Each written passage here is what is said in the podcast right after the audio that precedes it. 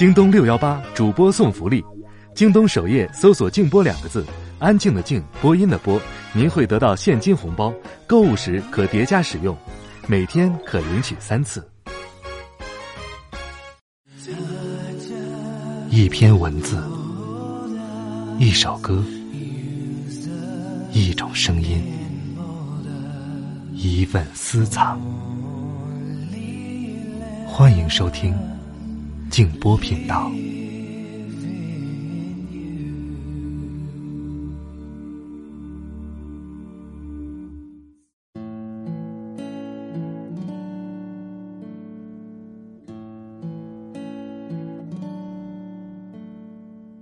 工作本身并不恐怖，恐怖的是它有效的消灭了工作之外的一切。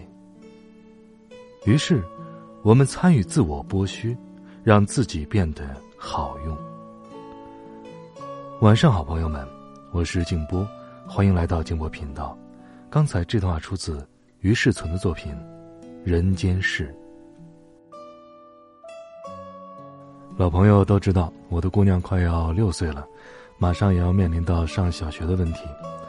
平常我就特别关注和教育有关的事情，然后也经常会和身边抱怨教育各种问题的家长们一起来聊一聊。那这两天呢，看到一篇在网上也传的很多的文章，叫《教育：我们这一代父母的迷茫》。那它的作者呢？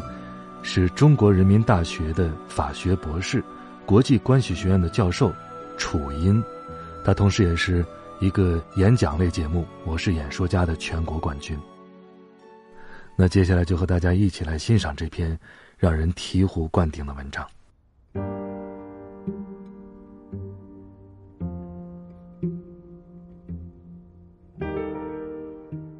刚刚主持人说，心理教育很重要。生命教育很重要，一听我就浑身发麻。你们知道吗？因为这些年教育改革的一个前提就是，这个好重要，这个特别重要。然后，我们来加上一门考试吧。体育好重要，我们来考体育；美术好重要，我们来考美术。现在生命教育也很重要，你想干什么？你们觉得教育改革这么多年，你们孩子的负担是增加了还是减少了？我们教育改革讲了半天，怎么孩子越来越累了？因为哪个重要，就要考哪个。我真的觉得好害怕，孩子老读书不搞体育，我们就来考体育；孩子老读书没有时间学音乐，我们就来考音乐。来吧。让我们用考试的方法解决应试教育的问题吧。我从来没有感觉到做一个中国家长那么失败。比如我们刚才讲自信，我怎么教我的孩子自信呢？我自己都不够自信呀。我孩子小学四年级的时候，他拿数学题给我做，我不会啊。我最后只能发出非常虚弱的声音：“爸爸是个文科生，找你妈去啊！你妈是理科的。”我把题目辅导完，已经筋疲力尽了，还要教价值观。我们今天的教育是怎么了？我们教育改革喊了那么多年，学生的负担越来越重，家长的负担越来越重，社会的焦虑越来越明显。可是我们看看今天所讲的这一切东西，跟十年前讲的有任何变化吗？没有变化。那我想问一下，我们教育改革到底做了什么？改革成不成功？不要问设计者，要问我们这些实际改革的承担者。我自己作为一个家长，一听到教育改革我就哆嗦，这又要收钱了吧？又要考试了吧？你们又想要怎样啊？三点孩子放学，我五点半下班，中间这两个半小时，谁来解决？上重点高中的名额就那么几个，人人都要考大学，九八五二幺幺就那么几个，我告诉他，这不重要吗？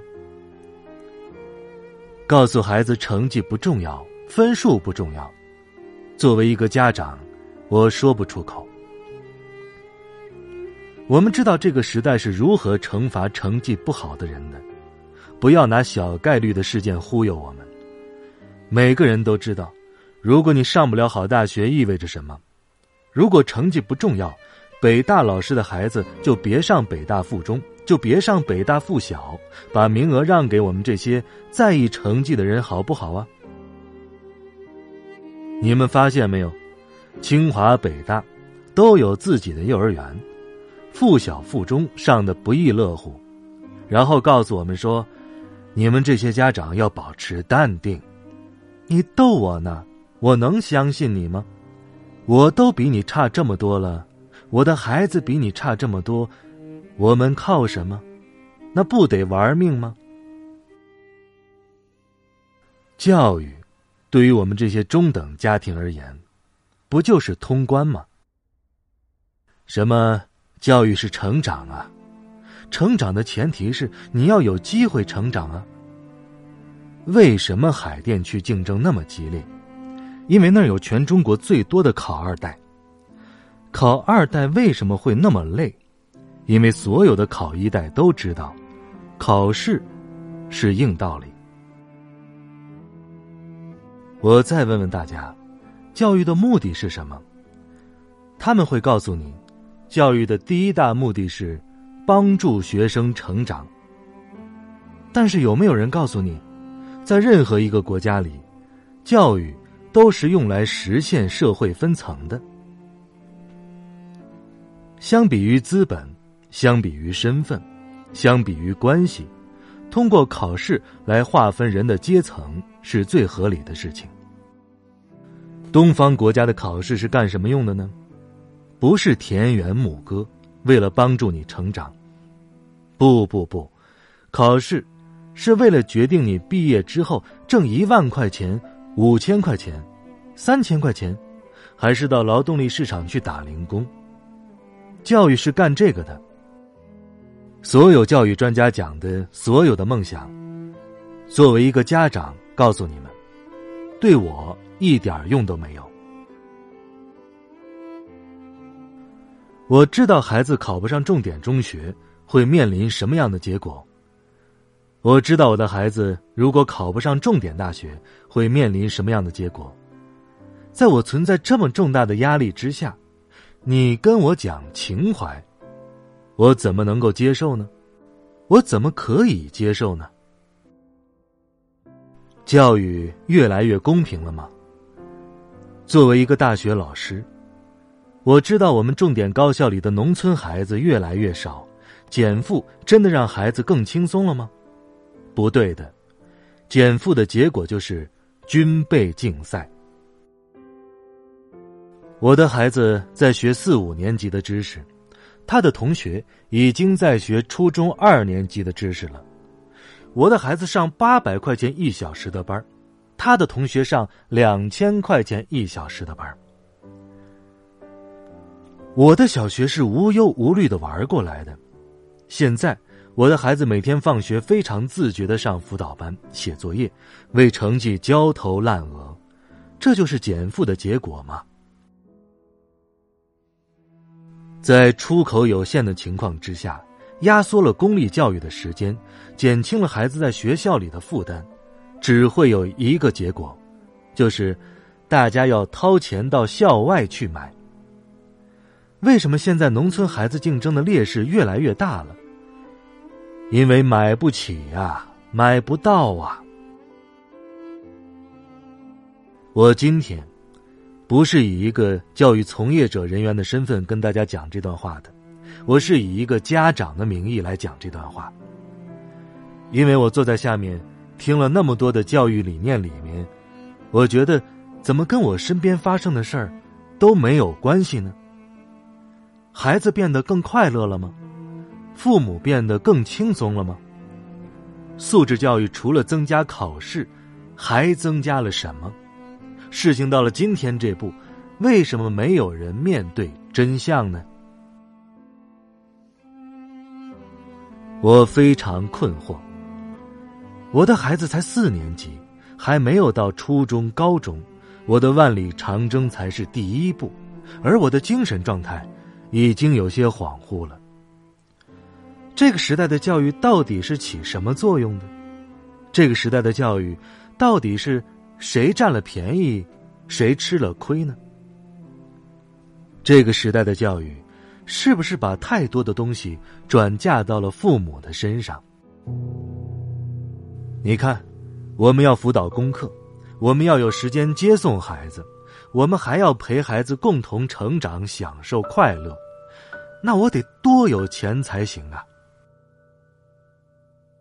我问问大家，设想一个每天工作十个小时的人，每个月的房租或者按揭占他工资的百分之四十左右，他还有父母要养，还有妻子要养，他每天在通勤车上，在地铁上，在公交车上。我问问你，对这样的人，我们的教育到底提供了什么？所以，这样的人群只有一个结果：不生孩子了。我们的教育是最好的避孕药，生不起了。中国的教育改革到今天为止，如果没有勇气反思这十年来对家长造成的压力，如果没有勇气去面对现在真正学校课堂中发生的事情，那么，我们的教育连最基本的诚意都没有，还谈什么改革？我宁愿我的孩子回到传统的应试教育时代，我宁愿我的孩子回到我那个时候的教育，因为在我那个时代的教育，起码大家不是拼家里的钱，而是拼谁聪明，谁在课堂的学习效率高。在我那个时代。起码孩子在小学的时候还有时间踢足球，踢足球还不用考试。我那个时候跳绳，就是因为喜欢，而不是因为今天要达到北京市的标准。这个标准不好达到的呀，连跳绳的我都得送孩子上个辅导班才行。我希望，我们这个时代的教育。